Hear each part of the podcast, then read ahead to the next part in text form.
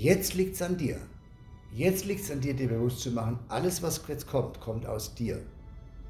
Und du kannst tatsächlich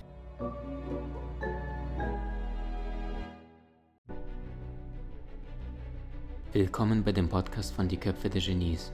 Mein Name ist Maxim Mankewitsch und in diesem Podcast lassen wir die größten Genies aus dem Grabau verstehen und präsentieren dir das spannende Erfolgswissen der Neuzeit. Also aus deiner heutigen Sicht, ja, der, der alte weise Jochen, wo er alt naja, ist. alt ist er noch nicht. Ja, und ja. weise ist er auch noch nicht, aber ich habe noch 30 Jahre, oder? Hoffentlich. also 100 will ich schon werden. Warte Also, mal, ich muss mal äh, rechnen. 35 Jahre. Sehr, sehr gut. Du schaust aus deiner heutigen Perspektive auf den äh, damals 40-jährigen Methusalem, der dann sagt, so, Methusalem, genau. der, der macht einen Haken dran. Branchenspezifischer Methusalem. Ja, ja, ja. Was sagst du? Also musste es so sein? Ist es deine DNA? Bist du so angelegt? Oder, oder, oder es kann ja nicht nur sein, Leute, Durchschnitt langweilt mich. Ja? Ich, also ist das so eine, so eine Ablehnung des Durchschnitts oder woher dieser Antrieb zu sagen, entweder alles oder gar nichts? Na, da gibt es zwei Ebenen. Rein auf der Oberfläche würde ich sagen, ich liebe es heiß oder kalt, aber niemals lauwarm. Mhm. Egal was es ist. Mhm. Äh, War das so eine persönliche Geschichte? Ist das so eine Charaktereigenschaft, die du mitgebracht hast? naja, Also ist da. Es gibt diesen schönen, äh, Mhm. Erasmus von Rotterdam hat äh, Mhm. vor ein paar hundert Jahren schon gesagt, schnitze dein Leben aus dem Holz, aus dem du gemacht bist. Das löst ja eine Gegenfrage aus. Wenn ich Mhm. zu dir sage, schnitze das Leben, schnitze dein Leben aus dem Holz, aus dem du gemacht bist. Welche Gegenfrage löst es aus? welches Holz ist es? Ja, aus welchem Holz bin ich denn überhaupt gemacht? Das herauszufinden, ist ja schon mal eine, Ausgabe, eine Aufgabe. Mhm. Und jetzt kann man sich das so vorstellen, ich, wie so ein Tempel stelle ich mir das vor, mit drei Säulen. Mit einem Fundament und einem Dach. Und die erste Säule mh, ist, dass du anerkennst, ähm, dass du Teil einer genealogischen Kette bist. Mhm. Du hast ja unfassbar viele Vorfahren.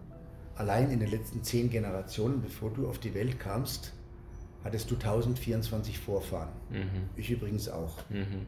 Und jeder, der hier zuschaut, auch. Das ist Mathematik, ja? So, 1024 Vorfahren. Das heißt also, das hat sich 30.000 Jahre der Zufallsgenerator gearbeitet und hat sich dann die letzten zehn Generationen immer weiter verdichtet. Alles Zufallsgenerator. Immer, wenn Ei und Samenzelle zusammenkommen, arbeitet der Zufallsgenerator. So. Und gibt ja inzwischen Studien, dass das genetische Gedächtnis bis zu fünf Generationen zurückreicht. Mhm. Mhm. Das ist ja etwas, was manche Menschen gar nicht bereit sind anzuerkennen. Mhm. So, und irgendwann kommen dein Papa und deine Mama zusammen und noch einmal schlägt der Zufallsgenerator zu. Das ist deine genetische Kodierung. Die kannst du dir nicht aussuchen. Das bist du. Mhm. Es ist vorgegeben. Von Gott vorgegeben, vom Universum vorgegeben, von den Göttern vorgegeben, egal woran du glauben willst, es ist vorgegeben. So, jetzt kommt die zweite Säule, das ist deine Geworfenheit. Also wie wirst du denn jetzt als Baby in diese Welt geworfen? Mhm. Bist du ein in Liebe erwartetes Kind einer wohlhabenden Akademikerfamilie, liebevoll gezeugt, in gegenseitigem Respekt deiner Eltern? Oder bist du das Kind einer Vergewaltigung? Oder wirst du in irgendeinem Bunker geboren in Kiew, während parallel die Bomben fallen und dein Vater ist im Krieg? Du kannst es dir nicht aussuchen. Mhm. Deine Geworfenheit ist also die zweite Säule. Und die dritte Säule, und die kannst du leider auch nicht aussuchen, die ist mh, deine soziale Prägung. Ein Kind wird sich anders entwickeln in einem Bombenkeller Mhm. als in einer Pianistenfamilie. Ein Kind wird sich anders entwickeln, wenn es aufwächst in einer Peer Group, in einer Community, die von Respekt, Bildung und Wohlstand geprägt ist. Oder das Kind wächst auf in einer asozialen Siedlung, wo man sich auf der Straße regelmäßig prügelt Mhm. Und hart prügelt. Also ich bin eher in der Richtung entwickelt. Also bei mir war es hart. Magst du mal zwei Sätze über die Kindheit erzählen? Was war erlebt? hart, es war hart, es war hart, aber Wo- wo bist du aufgewachsen? Ich war ja gut, nee, ich war ja Schlüsselkind, aber Ja. ähm, Schlüsselkind klingt immer so, ach der Arme, hatte keine mhm. Eltern und so Bullshit. Mit dem Schlüssel um den Hals hatte ich eine Menge mehr Freiheit als meine anderen Kameraden. Ja? Ich kam nach Hause und ich war frei. Mhm. So sehe ich das heute. Aber anyway. Ähm, Was heißt Schlüsselkind für die, die es nicht wissen? Der Schlüsselkind bedeutet, du hast einen Schlüssel um den Hals, weil niemand daheim ist. Verstanden. Ja. hat, hat, große Vorteile. Ja. Man könnte jetzt mal nach der Arme und diese Einsamkeit und er muss selbst für sich sorgen, so what? Mhm. Ja? Also lange Rede, kurzer Sinn. Wenn du auf der Straße durchsetzen musst, lernst du halt ein paar Techniken, wie das funktioniert. Mhm. So, jetzt hast du diese Geworfenheit. Nicht wahr? Also, Wo bist du aufgewachsen? Äh, in der Nähe von Heidelberg. Yes. So, jetzt hast du diese Geworfenheit. Mhm. Das kannst du auch nicht aussuchen. Und irgendwann bist du so 13, 14, 15 Jahre alt. Und jetzt geht's los. Mhm. Jetzt bist du in der Situation, jetzt beginnst du dein Leben zu schnitzen aus dem Holz, aus dem du gemacht bist. Jetzt baust du auf diese drei Säulen dein Dach drauf. Und jetzt liegt es an dir, ob daraus ein wunderschöner Tempel wird oder ob es eine Ruine wird oder bleibt. Mhm, mh. So, es liegt ganz allein an dir. So mit 15 bist du angelegt. Jetzt liegt es an dir. Jetzt liegt es an dir, dir bewusst zu machen, alles, was jetzt kommt, kommt aus dir. Und du kannst tatsächlich, du kannst nicht alles erreichen. Das ist Quatsch. Also mir wäre nie ein Bundesliga-Fußballspieler geworden, da fehlt mir jedes Talent dazu. Also du kannst Aber nicht... vielleicht ein herausragender Trainer.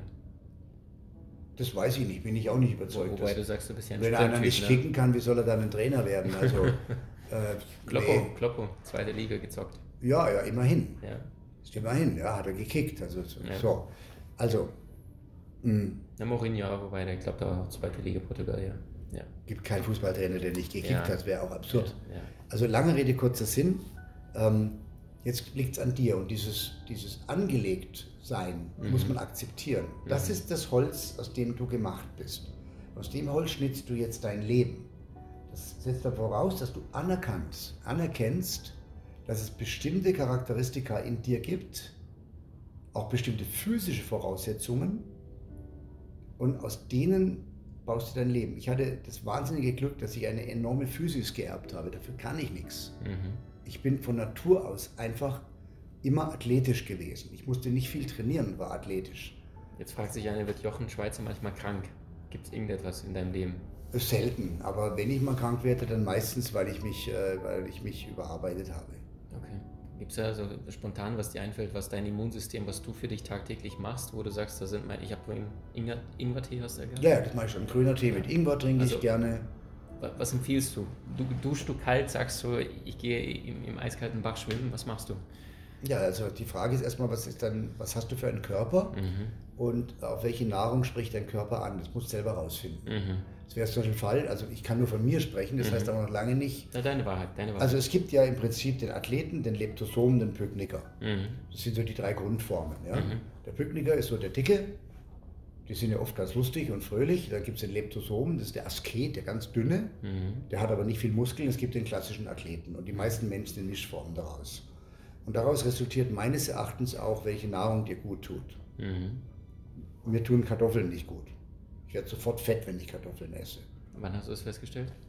Indem ich sie gegessen habe, schon früh. Ja. ja. Okay. So, also, Aber du hast auch die Weisheit besessen, genau hinzuschauen und nicht wie die meisten Menschen sagen, schmeckt mir einfach fertig. Nee, da musstest du, du nicht weise sein. Ich war Leistungskanute und ja. äh, da musste ich natürlich so ernähren, dass du die Leistung abliefern kannst. Mhm. Aber ich, ich, ernähre mich ähm, also ich, gut, was esse ich jetzt morgens eigentlich immer? Haferflocken. Mhm. Grobe, kernige Haferflocken. Mhm. Da kippe ich kochendes Wasser drüber. Während die Haferflocken ziehen, mache ich mir einen Tee. Ähm, dann züchte ich Aronia-Beeren, die züchte ich selber. Wie Vitamin C, ne? Äh, Antioxidantien vor allen Dingen. Ja. Also mhm. ich habe ja, vor 40 Jahren kam ja diese Hütte in Norwegen in mein Leben und da habe ich mal aus einem Baumarkt eine Vitaminbeere mitgebracht ich dachte mir, ich, da oben auf dem Felsen pflanze ich jetzt eine Vitaminbeere und dann habe ich fünf Säcke Erde hochgeschleppt auf den Felsen. Damals musste man noch ewig weit latschen. Das werde ich nie vergessen, die Schlepperei. Und irgendwie ist diese Beere da angegangen auf dem Felsen über dem Skagerrak. Und heute ist es ein riesiger Aronia-Beerenbaum, der wird, also geht bis zur Decke geht der, ja. Und es war, wie sich später herausstellte, eine Aronia-Beere Hugin. Hugin ist die, die so ganz große, schwarze, bittere Beeren macht. Mhm. Und das ist die Frucht, von der man sagt, dass sie die höchste Konzentration an Antioxidantien besitzt, die man als Mensch zu sich nehmen kann. Schmeckt Mhm. aber nicht gut. Mhm. Schmeckt so ein bisschen pelzig bitter. Mhm. So, und was ich jetzt mache, ich züchte diese, ich züchte, ich ernte diese Aronia-Beeren ähm, einmal im Spätsommer und dann nochmal im Herbst auf meiner Hütte in Norwegen, friere die ein, bring die mit und du wirst lachen, heute Morgen habe ich die letzten Aronia-Beeren, die letzten Aronia-Beeren von letztem Jahr aufgefuttert. Und jetzt muss ich zwei Monate durchhalten ohne Aronia-Beeren, bis die neue Ernte kommt. Deswegen habe ich jetzt in meinem Garten noch ein paar Sträucher gepflanzt. Ach. Um da, weil die Produktion reicht nicht aus. Ja? Wahnsinn. Obwohl ich 20, 25 Kilo pflücke jedes Jahr. Ach. Die friere ich dann ein und bringe die ganz normal, da habe ich so einen, so einen Gefrierkoffer, da packe ich rein 20 Kilo und dann nehme ich die, checke ich die ein als Gepäck, tiefgefroren. Und dann kommen die zu Hause in die Tiefkühltruhe.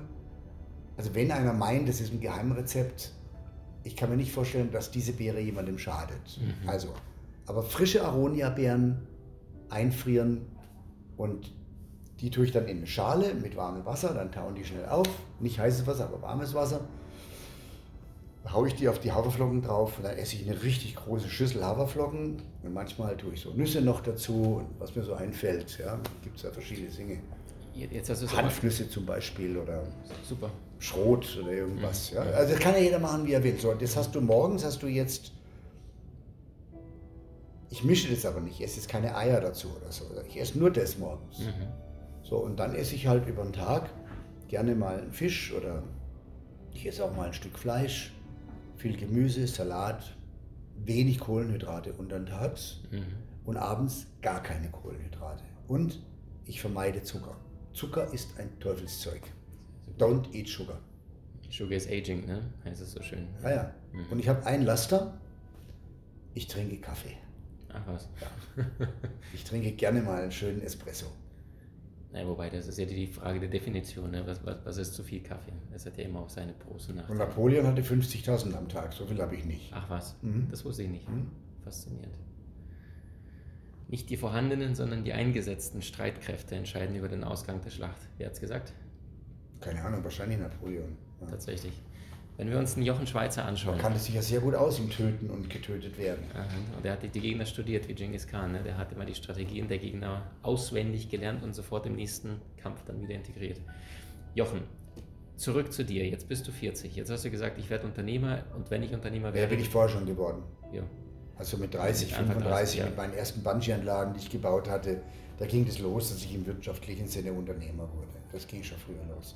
Also das ist ja nicht so, dass eine Phase endet, die andere beginnt, sondern das überschneidet sich um viele Jahre. Um fünf, sechs, sieben Jahre überschneidet sich das ja gegenseitig. Mhm. Würdest du sagen, bei dem Leben, was du vorher geführt hast, also jeder Gefahr sich gestellt und unter maximalem Druck die richtige Entscheidung zu treffen, da- das, also du hättest alles machen können im Anschluss, weil es in dir angelegt war, weil du diese unfassbare Persönlichkeit dir angeeignet hast. Naja, ich habe mich nicht jeder Gefahr gestellt. Ich habe mich oft genug Aber was macht dir heute denn Stress? Also ich meine, du hast ja alles durch. Wann hast du denn in, in einer Woche, wo du merkst, dein Puls geht hoch? Ist das jetzt wegen den Kids vielleicht? Nee, nee, Kids sind super. kommt gar nichts mehr dran? Nee, aber nee, wenn mich was stresst, dann wenn jetzt hier, ich habe hier einen großen Betrieb, äh, ich habe die, ich habe ja 20 Millionen Euro investiert und die Arena gebaut mit einem Windkanal und einer Welle und viele Firmenveranstaltungen. Und dann kam Corona. Mhm. Kurz nach der Eröffnung Wow. kommt Corona und trifft uns echt hart, weil es gab ja drei Industrien, die am stärksten betroffen waren, nicht von Corona, sondern von den Corona-Gegenmaßnahmen. Das eine war der Tourismus, das andere die Veranstaltungswirtschaft und das dritte die Gastronomie. Und das ist genau das, was wir hier sind. Wir haben eine Mhm. riesen Gastronomie mit drei Gastronomiebereichen. Wir sind an den Wochenenden eine touristische Destination. Menschen kommen aus ganz Deutschland hierher, um etwas zu erleben, in die Jochen Schweizer Arena hier nach München. Und, ähm, und wir haben äh, 400 Firmenveranstaltungen gehabt im, im zweiten Jahr nach der Eröffnung. wow. Und dann kam Corona und der Lockdown. Und das hat viel gemacht. Wie hast Weil- du dich da gefühlt? Ähm, Also du weißt, du hast schlecht. gerade 20 Millionen rein investiert. Du weißt, Mhm. Amortisation brauchte wie viele Jahre, bis du da raus bist? Reden wir nicht drüber. Ja, ist gut. Und dann, dann kommt genau die Geschichte. Mhm. Würdest du sagen, die Erfahrung, ne, Bungee-Jumping, Flugzeug, diese ganzen Geschichten, dann, also gibt es irgend so einen Anker in dir, dass du sagst, so jetzt, jetzt, weil es gibt ja Leute, die, die drehen ja durch, die springen dann runter, aber ohne Naja, das ist eigentlich, äh, Also, also wie holst du dich da raus? Was, was, was? Also zunächst mal macht es ganz viel. Ähm, plötzlich hast du Gähne in der Lehre in den Büros, ja, alles in dem Homeoffice. Ganz schlimm hat es die Gastro getroffen. Da waren vorher 15 Köche beschäftigt insgesamt. Wow. Äh, die bleiben ja nicht in der Kurzarbeit. Mhm. Äh, die suchen sich andere Berufe. Die Kellner, die ja in hohem Maße vom Trinkgeld leben, die kriegen zwar Kurzarbeitergeld, wenn du alle in Kurzarbeit schickst, aber es ist natürlich dann halbiert ihr Einkommen, da können die ja gar nicht weiterleben drauf. Ja? Mhm. Die wechseln die Berufe. Mhm. Und ähm, Firmenveranstaltungen, die werden ja nicht nachgeholt. Da hätten wir gar nicht die Produktionskapazität dafür, jetzt plötzlich doppelt so viele Veranstaltungen durchzuführen, sondern die fallen die einfach aus. Und dann ist hier Totenstille was ich manchmal gemacht habe für meine engsten Freunde, ich habe, obwohl ich eigentlich nicht hätte dürfen, sind wir durch die Hintertür, das war wie zur Zeit der Prohibition, ja, wir sind durch die Hintertür, hier haben wir uns in die Arena geschlichen, äh, wie früher in die Schnapsbude, ja, äh, um dann Alkohol zu trinken in der Zeit der Prohibition. Und so ähnlich haben wir uns gefühlt und da haben wir ganz wenig Licht gemacht und haben unsere Surfwelle eingeschaltet und sind dann nachts Wellenreiten gegangen. Mhm. Illegales Wellenreiten, mhm. ja. Mhm. weil wir hatten ja einen harten Lockdown. Mhm. Also, was habe ich am Ende gemacht?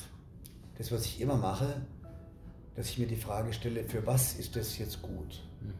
Also, was ist die Botschaft, die mir das Universum schickt, mhm. indem ich in diese Situation gerate? Was kann ich daraus lernen? wie kann ich trotzdem aus dieser, aus dieser Situation profitieren? Nicht wirtschaftlich profitieren, das war einfach nur Verlust, aber was kann ich daraus mitnehmen? Mhm. Und, ähm, und dann habe ich ein Buch geschrieben. Mhm. Ich habe die Zeit einfach genutzt und ein Buch geschrieben. Und das Buch haben wir da und ich habe es gelesen und ich habe es gehört. Und, okay. und ich, ich, kann mich nicht daran erinnern, wann mich ein Buch jemals so sehr gepackt hat, äh, wie, vom Energie her, ja. Äh, Tom Sawyer und Huckleberry Finn, wo die da ihr Abenteuer des Lebens erleben. Also ich hatte ja wenig Zeit beim Hören, aber ich konnte nicht weg, Jochen. Ich musste da, ja, Viertelstunde, 20 Minuten, 30 Minuten, ich, ich höre schon in dreifacher Geschwindigkeit. Ich dachte, Wahnsinn. Also du hast mich gepackt mit diesen Abenteuergeschichten. Und äh, wir wollen nicht zu viel verraten. Es geht um zwei Männer, die vielleicht eine gewisse Parallele in ihrem Leben haben. Das Ganze spielt sich in Norwegen ab. Beide sind vom Leben, also der norwegische Wind vielleicht, ne, der skandinavische Wind, der kann ganz schön peitschen, die sind ausgepeitscht worden. Äh, und der eine hat dem anderen was mitzugeben. Vielleicht magst du mal in deinen Worten ein bisschen was zu erzählen, ohne dass wir zu viel verraten. Naja, ich. Und vielleicht, wie kam es zu dem Buch? Also, du sagst dann, du hättest ja alles machen können, ja? Kamst den Gedanken Jahre vor oder, oder war es spontan? Jochen Schweizer schreibt jetzt ein Buch, die Begegnung. Nee, nee, ich bin ja nicht nach Norwegen gefahren, da um ein Buch zu schreiben, aber ich musste irgendwie hier raus aus diesem Zwangssystem, in welches wir da reingepresst wurden. Mhm. Äh, mit, mit, mit Hausarrest. Wir hatten ja, muss man sich mal überlegen, wenn man sich das mal vorstellt, ja, ähm, dass wir unsere Häuser und Wohnungen nicht verlassen durften. Faszinierend, ja, ja. Also das musst du dir erst mal überlegen, was da los war. Ne? Mhm. Und ähm, ich habe ja diese Hütte in Norwegen, das ist eine einfache Holzhütte im hohen Norden. Die hat es ja mal abgekauft, ne? Vielleicht magst du mal die Geschichte mhm. anreißen. Du hast ja mal abgekauft, irgendjemand. Da, da, da warst ein junger Kerl, glaube ich. Ja, ja, ich hatte eine norwegische Freundin. Wie alt warst du da? 20, 21. Und äh, war eben unterwegs mit der. Wir waren in Nordnorwegen gewesen, sind die Küste runtergefahren, begegneten dann einem Geschichtsprofessor, Herolf Walle war sein Name, der war schon in seinen 90ern damals. Der war ja ein alter, knorriger Wikinger-Norweger-Typ. Ja, der war, obwohl er schon gebeugt war, immer noch ein Kopf größer als ich. Ja. ein mächtiger Kerl, ja, den hätte ich gerne mal gesehen, als er noch in seiner Kraft war.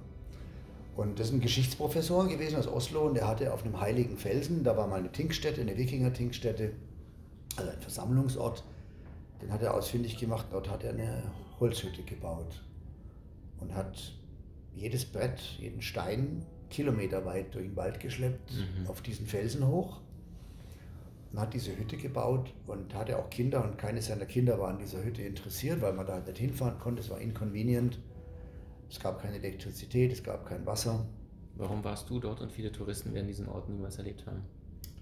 Ähm, naja, ich war ja, ich war in diesem kleinen Fischerdorf mit meiner Freundin und wir haben dort einen Kaffee getrunken im Hafen. Das ist ein ganz, ganz kleiner Fischerhafen, da gibt es nur ein so ein Café und der, der Kaffee ist grauenhaft übrigens, ja, den die da servieren. und, und, und wir sprachen Deutsch miteinander und dieser alte Mann, der sprach sehr gut Deutsch und der sprach uns dann an und war natürlich toll, dieses schöne Mädchen und dann dieser Kerl dazu. Und ähm, wir waren so jung und wir kamen ins Gespräch und es hat irgendwie sofort geklickt. Ja? Und dann mhm. habe ich ihm so neben Nebensatz gesagt, boah, ich wünschte mir, ich wünschte mir, ich hätte hier eine Hütte. Mhm. Weil ich halt, wir waren vorher immer auf Hütten auch gewesen, ja, mhm. auf der Reise. Mhm. Und es war eine Hütte schöner als die andere, die da irgendwo in der Wildnis lag. Und, ähm, und dann sagt er zu mir, willst du meine Hütte kaufen? Und ich so, ich habe kein Geld. Und dann sagt er zu mir, willst du sie mal sehen? Und ich so, wir so, ja. Und dann fuhren wir mit so einem offenen Boot, das werde ich nie vergessen, war so ein Zweitaktmotor, 6 PS, Außenbordmotor. Der hat geknattert und gestunken, hat so eine blaue Rauchfahne hinter sich hergezogen. Tuckerten wir raus auf den Fjord und dann raus aufs Meer und dann irgendwo wieder rein in diesem Felslabyrinth und dann nochmal hinter um die Ecke im kleinen Fjord.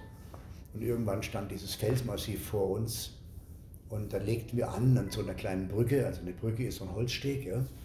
Die werden dort, äh, die schwimmen nicht im Wasser wegen des Eisschlags im Winter, die werden so frei hängen in den Felsen verankert. Und da legten wir an und stiegen dann, kletterten dann über die Felsen da hoch und plötzlich, pfuam, so ein Plateau. Und da steht diese einfache Holzhütte und nach hinten schaust du über den Fjord, nach vorne schaust du über die offene See. Vollkommene Stille, Föhren, die im Wind rauschen, du riechst das. Also es war unfassbar, es war Sommer. Und ähm, da ist natürlich extrem rau in den Übergangsjahreszeiten und im Winter. Und wenn es da regnet, das kann dir einen Vorgeschmack geben auf das Ende der Welt, das sage ich dir. Mhm. Aber es war ein schöner Tag und, und ich war fassungslos und sagte, wow, wow. Und der Platz hatte so eine Energie. Mhm. Mhm. Und, sagte er zu mir, hm, sagte, ja, was kostet das? Da sagte er den Preis. Ich hatte keine Ahnung, wie ich das bezahlen sollte, habe ihm die Hand gegeben. Ich gesagt, einverstanden, dann gab er mir den Schlüssel, du musst mich jetzt noch zurückbringen. Mhm. Meine Freundin blieb dort und ich fuhr dann wieder zurück, diese sieben Meilen, sieben Seemeilen in diesen kleinen Fischerort, wo wir uns getroffen hatten. Wir tauschten die Adressen aus. Er hatte mir den Schlüssel schon gegeben. Und ich habe dann tatsächlich fast drei Jahre gebraucht, bis ich dann alles bezahlt hatte, bis ich erstmal die Genehmigung bekam als Deutscher, die Tüske. Und äh, es äh, hat fast drei Jahre gedauert. Ja. Und dann hatte ich dann alles abbezahlt. Er hat mir vertraut. Und er wollte aber nie wieder an diesen Ort zurückkehren dann.